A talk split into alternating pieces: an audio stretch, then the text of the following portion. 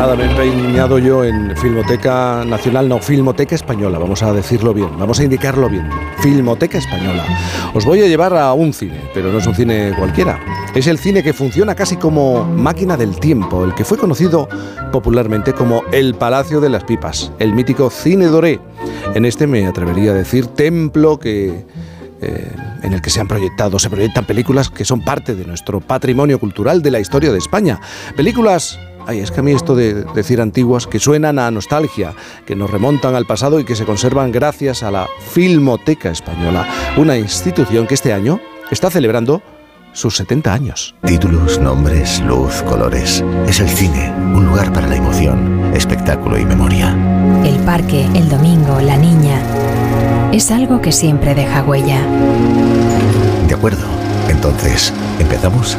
Sí, estamos en 1953. Aquí empieza la historia. Se crea la Filmoteca. Desde siempre tiene la misión de catalogar, preservar, restaurar y difundir. Un lugar donde se conservan las joyas cinematográficas y audiovisuales de nuestro país. Son más de 40.000 títulos que van desde documentales históricos a películas mudas o de cine experimental, a los que se suman otros 40.000 más que pertenecen al nodo. Han sido muchos los directores que han trabajado para preservar la institución, entre ellos un grande de la historia del cine en España, el creador de Bienvenido, Mr. Marshall. De orden del señor alcalde, hago saber que todo el personal avivando guarde silencio.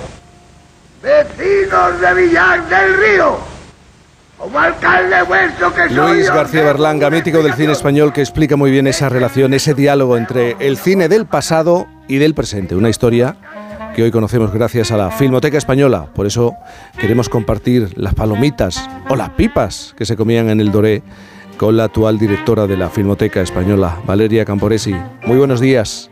Buenos días, ¿qué tal? Buenos días, Valeria. Aquí estoy con Miguel Reyán, con Viviana Fernández. Vamos a hablar de cine, vamos a hablar del trabajo que se viene haciendo. Podemos hablar de un archivo fílmico y otro no fílmico. Eh, una especie de museo, ¿no? Sí, sí, efectivamente, sí, es algo que a lo mejor a veces se nos olvida, porque obviamente las películas son el centro ¿no? de, eh, de- de lo que es obviamente la, la historia del cine, pero ahora han producido y, y siguen produciendo a su alrededor muchísima documentación, una parte más pública, como pueden ser los carteles o todo lo que es la parte de promoción, eh, las fotografías, y una parte como más recóndita, más oculta, que pues, son los guiones en sus diferentes fases, los guiones hasta de las películas que no se llegan a hacer. Bueno, pues todo ese material eh, también se ocupa Filmoteca Española. O sea, no solo, por lo tanto, de conservar eh, la parte más delicada, por así decirlo, ¿no? sobre todo en la parte del, del soporte fotoquímico, eh, sino también pues, recopilar, eh, catalogar, inventariar, poner a disposición de los investigadores o también de cualquier persona que esté interesada todo lo que es lo que el cine produce a su alrededor. Y esta es la parte que definimos como no fílmica o cinematográfica. eh, y que quizás al público, digamos, le cueste un poco más Sí. pensar que también requiere ¿no? de, de ese cuidado. Claro, mucho papel, archivos, guiones, anotaciones de grandes personalidades del cine español. Eh, por ejemplo, para repasar, nos podemos encontrar una auténtica joya en el archivo de Luis Buñuel, ¿no?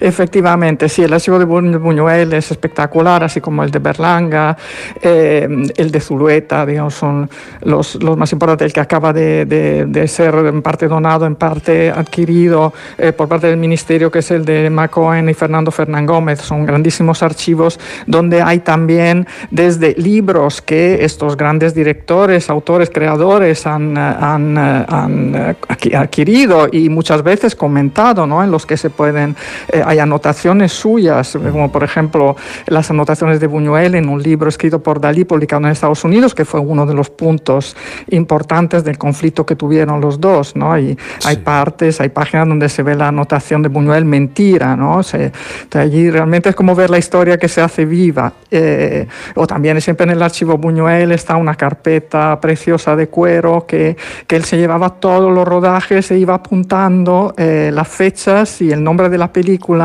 que, te da fe también de una sistematicidad, ¿no? de un autor que conocemos por su creatividad, por su inventiva, por su romper los esquemas y que sin embargo tenía claramente, digamos, su, su forma así eh, como muy establecida y sistemática de trabajo. En el archivo no fílmico también nos podemos llegar a encontrar el, el Goya de José Luis cuerda. Esto no es muy habitual, ¿no? Efectivamente, cuando la donación José Luis Cuerda, eh, una parte importante del archivo Cuerda, lo que esto lo quiero recordar porque también es interesante, yo creo, para las personas las que se interesan por esta figura tan, tan singular, está en la, en la Filmoteca de Albacete, pero una parte también está en Filmoteca Española y entre los objetos que nos entregaron las hijas está efectivamente el único Goya que, que está en las colecciones de, de Filmoteca Española, que es el de los girasoles, los girasoles ciegos. Eh, y junto con muchos otros, porque esta es la otra parte, los objetos, ¿no? Eh, las donaciones, por ejemplo, de todo lo que es la parte de la dirección artística de las películas. Los, eh, hay cartones donde, por ejemplo, Buñuela notaba la tela, o sea, hay trozos de tela de los vestidos de Viridiana. o la maqueta de de la calle de Operación Ogro, cuando el atentado a Carrero Blanco. entonces, muchos de estos objetos singulares, digamos, están, eh, están en el Museo de Filmoteca Española. ¿Y cómo se gestiona todo el legado Berlanga? por ejemplo, que fue presidente de la Filmoteca y era un coleccionista compulsivo. Sí. Y además desde joven.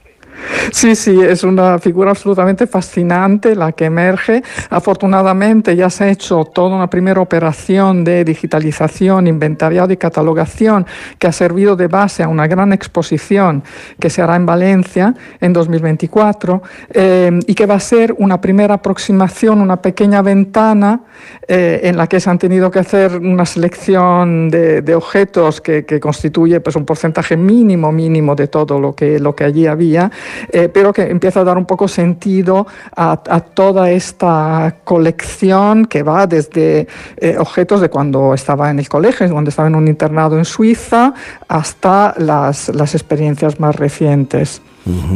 Es que también realizáis una labor, conectar el pasado con el presente a, través de, la mirada de los directores, de los actores de, de, otros momentos. A mí me gustaría pararme en la proyección de una película muy concreta, El último caballo, eh, de Edgar Neville, un director de los años 40, donde ya se hablaba de los coches, la mecanización, la relación de la ciudad, de las calles, de los ciudadanos con estos vehículos.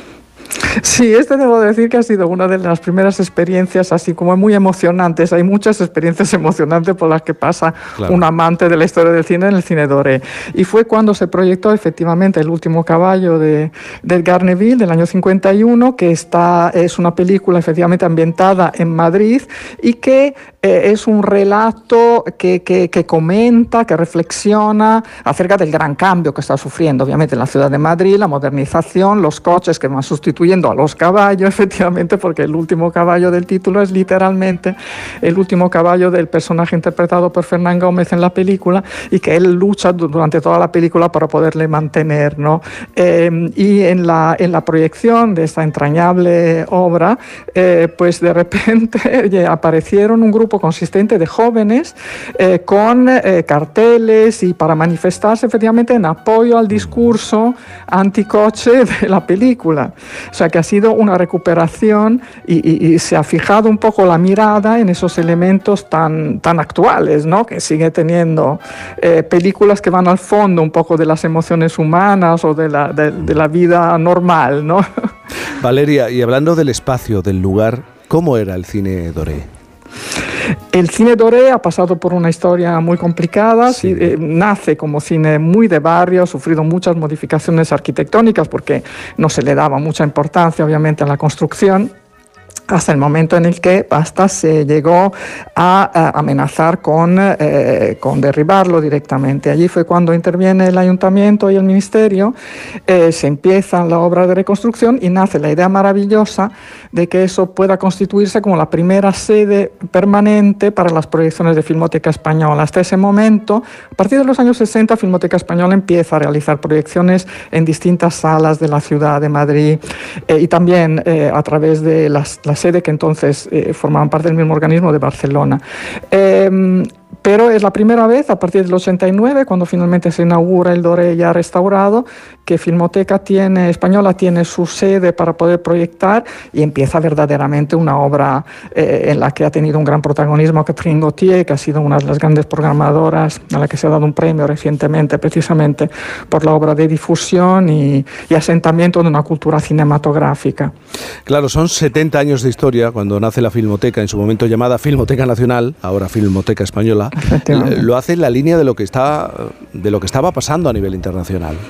Absolutamente, sí, sí, sí. Bueno, eh, y, también pues se podría ir atrás, porque claro, cuando llega el momento de la creación en el 53 es como un salto importantísimo que se da, eh, pero había toda una historia que había empezado bastante en sintonía a partir de ya de los años 20, ¿no? Es el primer congreso en España, el Congreso Iberoamericano, que ya se empieza a hablar de la necesidad de preservar eh, todo este material que está siendo producido y que al que no se da aparentemente una importancia como para eh, tener que conservarlo y que presenta muchos problemas. Eh, eso también en los años 30, cuando se utiliza mucho el cine como medio educativo, esa es otra, digamos, de las ideas que, que hacen que se vea un poco el valor cultural del cine, ¿no? que, al que se, obviamente está de fondo también el valor artístico.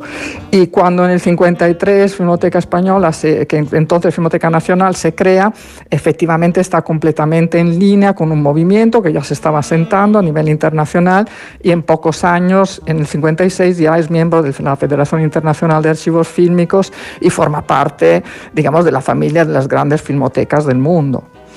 Miguel Arrellán está en Almería. Miguel, antes me habías hecho un comentario sobre el trabajo que se estaba haciendo en la Filmoteca Española. Eh, ¿Quieres decir algo? Sí, quiero decir a Valeria, a la que no tengo el gusto y el honor de conocer, dos. Una, en primer lugar, enhorabuena, querida, por, como dice Jaime, por tener entre manos esa labor preciosa e imprescindible. Imprescindible, enhorabuena. En segundo lugar, algo sobre el que tengo opiniones eh, encontradas. ¿Hay constancia de que se han perdido auténticas joyas, en este caso del cine español, para siempre? Sí, sí, indudablemente. Eh, en una reciente entrevista, una de las restauradoras del CCR, del Centro de Conservación y Restauración de Filmoteca Española, lo calcula en un 15% lo que se ha recuperado. Por lo tanto, la gran mayoría de las películas, sobre todo en la primera etapa, se ha perdido. Eh, y entre estas películas, obviamente, tenemos noticia e información a través de la prensa o de testimonios eh, de lo que puede podemos haber perdido. ¿no? Y, y, además esto es, es, un riesgo con el que el, el, CCR lucha todos los días, ¿no? porque realmente es tan grande el patrimonio que hay que tener una atención muy grande y revisar constantemente los materiales que mm. no se esté produciendo algún efecto de degradación. Claro. Oye, por curiosidad me pueden mandar a la porra. ¿Te sabes tan bien la historia del cine italiano como la española? Pues igual no, porque llevo muchos años hay que crear el premio Nobel pues de es otro capital el cine italiano. Viviana, Viviana Fernández, no, es otro capital el cine italiano y me, sí, me parece absolutamente necesario. Quiero decirte, es nuestro patrimonio. Eh, lo que pasa es que durante muchos años, afortunadamente ahora hay gente que se preocupa por eso y además por cambiar los sistemas, por mm, recuperar las mm, películas. Eh, los, los medios técnicos ahora, por ejemplo, acabamos mm. de recuperar una canción que escribió John Lennon hace 50 años grabó y se ha podido limpiar gracias a la inteligencia artificial. Eso nos proporciona una facultad para poder recuperar aquellas cosas que se encuentren. El problema es lo que se ha perdido. En este país normalmente, bueno, yo recuerdo aquella edificio que había en la avenida, en la carretera, en la Nacional 2, que era un edificio de Anthony Fixas, que era la pagoda, y se tiró. Y yo no puedo entender cómo de repente una obra, pero se tiró, quiero decirte, yo lo he visto en Madrid, que no hace mil años. Entonces, con el cine, quiero decirte, es que es tu patrimonio. El cine nos enseña no solamente el arte o el eh, transmitir emociones, nos eh, enseña el momento en el que nos estamos. Enseña, no, no, nos enseña cómo éramos, cómo vestíamos, eh, cómo era el parque móvil de una ciudad, cómo eran los edificios, cómo estaban pintados, cómo andaba la gente, cómo se movía. Quiero decirte, incluso las películas malas también nos dan, vamos, aquellas que están consideradas como comerciales y de menor interés, también son un testimonio de lo que de lo que fuimos. Bueno, Valeria Camporesi, directora de la Filmoteca Española y catedrática de Historia del Cine y de la Cultura Visual en el Departamento de Historia y Teoría. Es, es un cargo con un nombre muy largo, ¿eh? De- del arte de la Facultad de Filosofía y Letras de la Universidad Autónoma de Madrid. Lo he podido decir casi sin respirar. Valeria, enhorabuena de verdad por el trabajo y felicidades por esos 70 años. Muchísimas gracias en nombre de la institución. Gracias y muy buenos días. Gracias. Bueno, vamos a hacer una, una pausa y seguro que esto os va a sonar. Bueno, lo que cuente Eva García.